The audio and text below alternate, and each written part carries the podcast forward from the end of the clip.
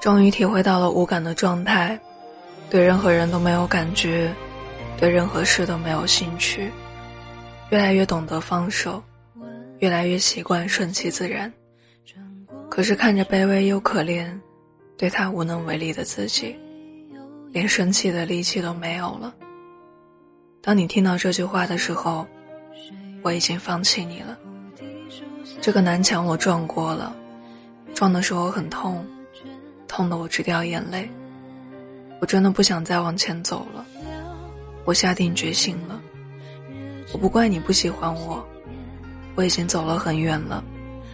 你以后要照顾好自己，我不在你身边了，希望你一切都好，别想起我。